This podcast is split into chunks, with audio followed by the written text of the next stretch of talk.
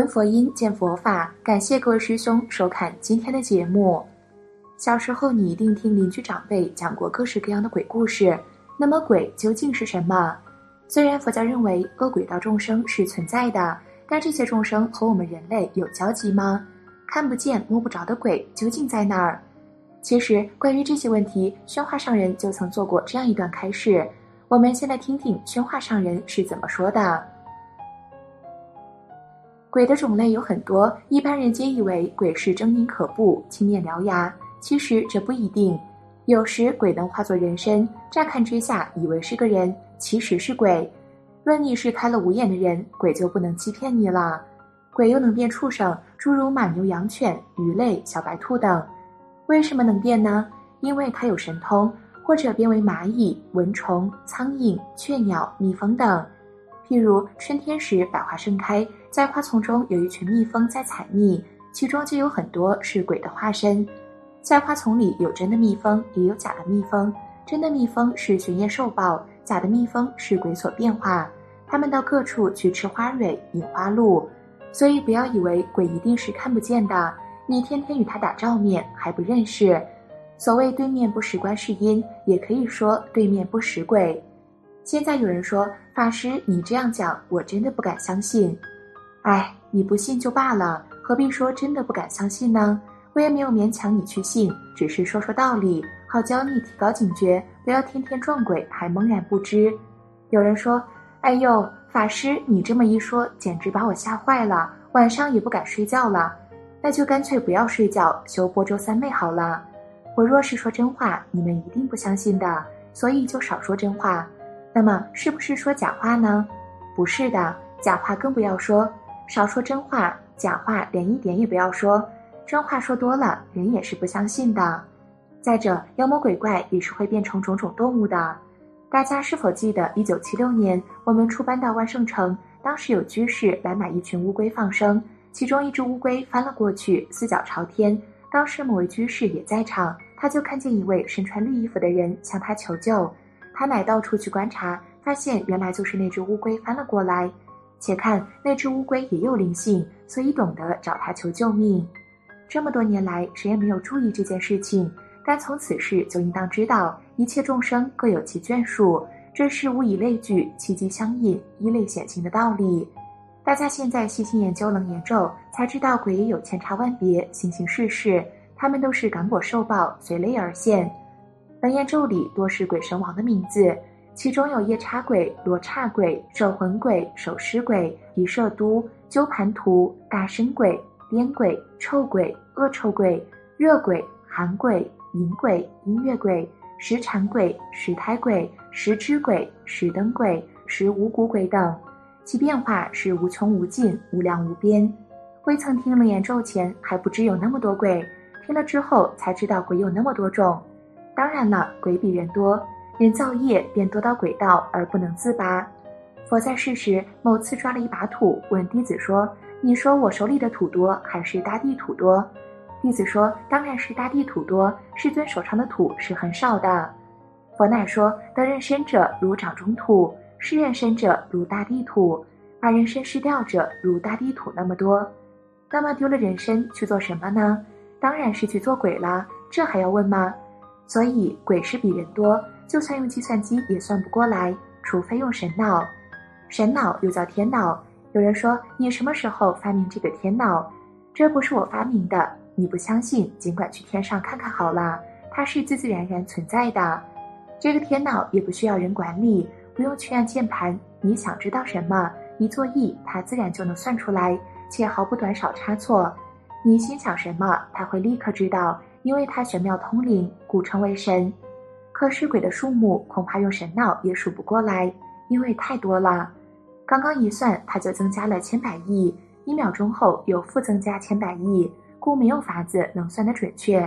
因为鬼也是忽然而天，忽然而地，无有定法的。鬼也有鬼的眷属和朋友，他若是知道什么地方有东西吃，便请朋友一起去吃。譬如有一种吃花鬼，能化作蜜蜂或蝴蝶，到处去吃花蕊和花露。恶鬼所感的果报是常被火焚，无有暂歇。他身体里面也有火，外面也有火，内外都有火。内外烈焰交煎，痛苦难言。为何有此果报？因为做人时脾气很大，所以死后变成鬼也不舒服，昼夜炽然，永无了期，想躲也躲不开。可是若吃一点花蜜、花露，能略减其热闹，纵使能获得一秒钟之清凉，他已经求之不得了。故善恶因果如影随形，朝朝不爽。诸位慎之，慎之。每当我们提起鬼，最担心的一定是鬼附体这件事，害怕自己被鬼上身。一般而言，附体就是指某种精魂鬼魅或者天魔神之附在人的身体上。这种情况从古到今都有，特别是一些偏远山区和僻静冷清的地方更为多见。在谈鬼附体之前，我们先要弄清楚附体的情况。附体情况比较复杂，我们可以分为如下几大类：第一，精魂鬼魅附体。就是人、畜、鬼三道众生的各类精怪附体，精如狐狸精、蛇精、黄鼠狼精等畜生道的动物，修炼成精之后，具有一定的神通力量，在特殊的机缘下，就可能附在人的身体上。魂如灵魂附体等人道众生的过去业报关系，而导致了附在他人身上，却只能说自己的话，这是一种业报，而不是神通所导致的。鬼如大力鬼、僵尸鬼等鬼道众生。嫉妒贪欲等恶念升起，以其鬼通之力便可附体。魅如依附于山川草木而成就神通力的老鬼，也是鬼道众生，时常捉弄他人，喜欢附体取乐。此类惊魂鬼魅附体，一般都会有不祥的征兆出现，即使暂时没有，而其结果也往往都是灾难患病之类。其实这四种也都可以归属于鬼道众生所设，情形也很复杂。这类附体的表现是身心受到了控制，丝毫不得自由，神经兮兮，言语动作不见正常行人，身体伴有所附精怪的气味，时而会有神通怪异情况出现，时而烦恼痛苦，喜怒无常，思绪混乱，记忆模糊，常受恐惧惊惶所束缚，真是苦不堪言。第二，神之附体，就是一些善良的天地神明附在人体。神如中国民间的玉皇大帝下凡、王母娘娘下凡等，这是天居的神附在人体；之如民间的关公、齐天大圣、陈十四、妈祖等，都是属于地居的神之附在人体。这类附体一般都不会危害人们，通常是劝人注意修为、行善积德等等世间有为善法。这类附体的表现是，不要主动想到附体的神知，就和平常人一样，基本能够正常生活工作。而附体的时候，却如喝醉酒一般疲惫困倦，喜于任意演说种种是非祸福，劝勉世间一切众生尊重善行，但也是非恩怨极为明了，报复心也很强烈。对于普通百姓来说，通常不会有太多负面作用，但对于修行者来说，却是最大的障碍因缘。第三，天魔附体，这就是佛经中说的着火入魔。天魔外道以其神通力而附在修行人的身上。如六欲天的魔王波旬及其手下魔兵魔将魔子魔孙等，经常要来捣乱真正修行而将要有所成就的人，这是防不胜防的修道大敌。但是必须一一战胜，将其节节击败，才有彻底解脱的一天。这类附体的表现是，如同《楞严经》所说的那样，非常轻狂高傲，但又让人感觉他是高超于他人。表面上看好像是大修行人，或者就跟圣人一样。而实际上，其内心根本没有能够破除五阴的执着，我执极为坚固，生死岸边游戏，而将一切众生推落于生死苦海之中，罪大恶极，最为危险。以上这三类附体的情况，原因也是多样的，也有相同的原因和各自不同的原因。它们差别的原因是：第一类附体的原因，大多是因为宿债恩怨，宿债就是过去世与那些惊魂鬼魅有彼此之间的债务关系。而今生的福报不够，所以惊魂鬼魅就有机会来侵犯干扰。赐恩的就是使被附体之人能够聪明突出、异于常人、未卜先知等等，从而因此获得相关的物质利益。这是过去曾经对他们有所恩惠，前来图报。一般情况不易发觉，也无明显负面作用。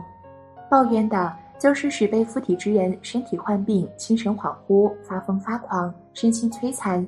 如上所说，饱受种种痛苦折磨，难以救疗，所以惊魂鬼魅就有机会来侵犯干扰。上述这些附体情况都是属于修行路上的业障现前，随着个人业障不同，解决方法和效果也是不尽相同的。如果已成定业或者年事久远，那就很难对治；倘若还是初始附体或者未成定业，即可相对而治。个别的对治方法：第一类情况，不要在阴暗潮湿之地居住，应该寻找光明有道的地方居住，调养身体，充实精神，身心放松愉悦，自能调伏。或者众人集合起来安住，读诵《地藏经》《法华经》等，拜忏、念佛、持咒等，都是有效的对治方法。还可以敦请高僧大德或者有神通的大修行人，也可以帮忙解决这类问题。第二类情况，回心向道，专修净业，或者亲近善知识，听闻正法即可。第三类情况，则需要阅读《楞严经》，细细了知五十一魔的境界，或者亲近有德之过来人。便可迎刃而解。好了，今天的影片就先和大家分享到这儿了。关于鬼以及鬼附体的内容，如果你还有其他疑问，也可以在视频下方留言分享。那我们下期节目再见。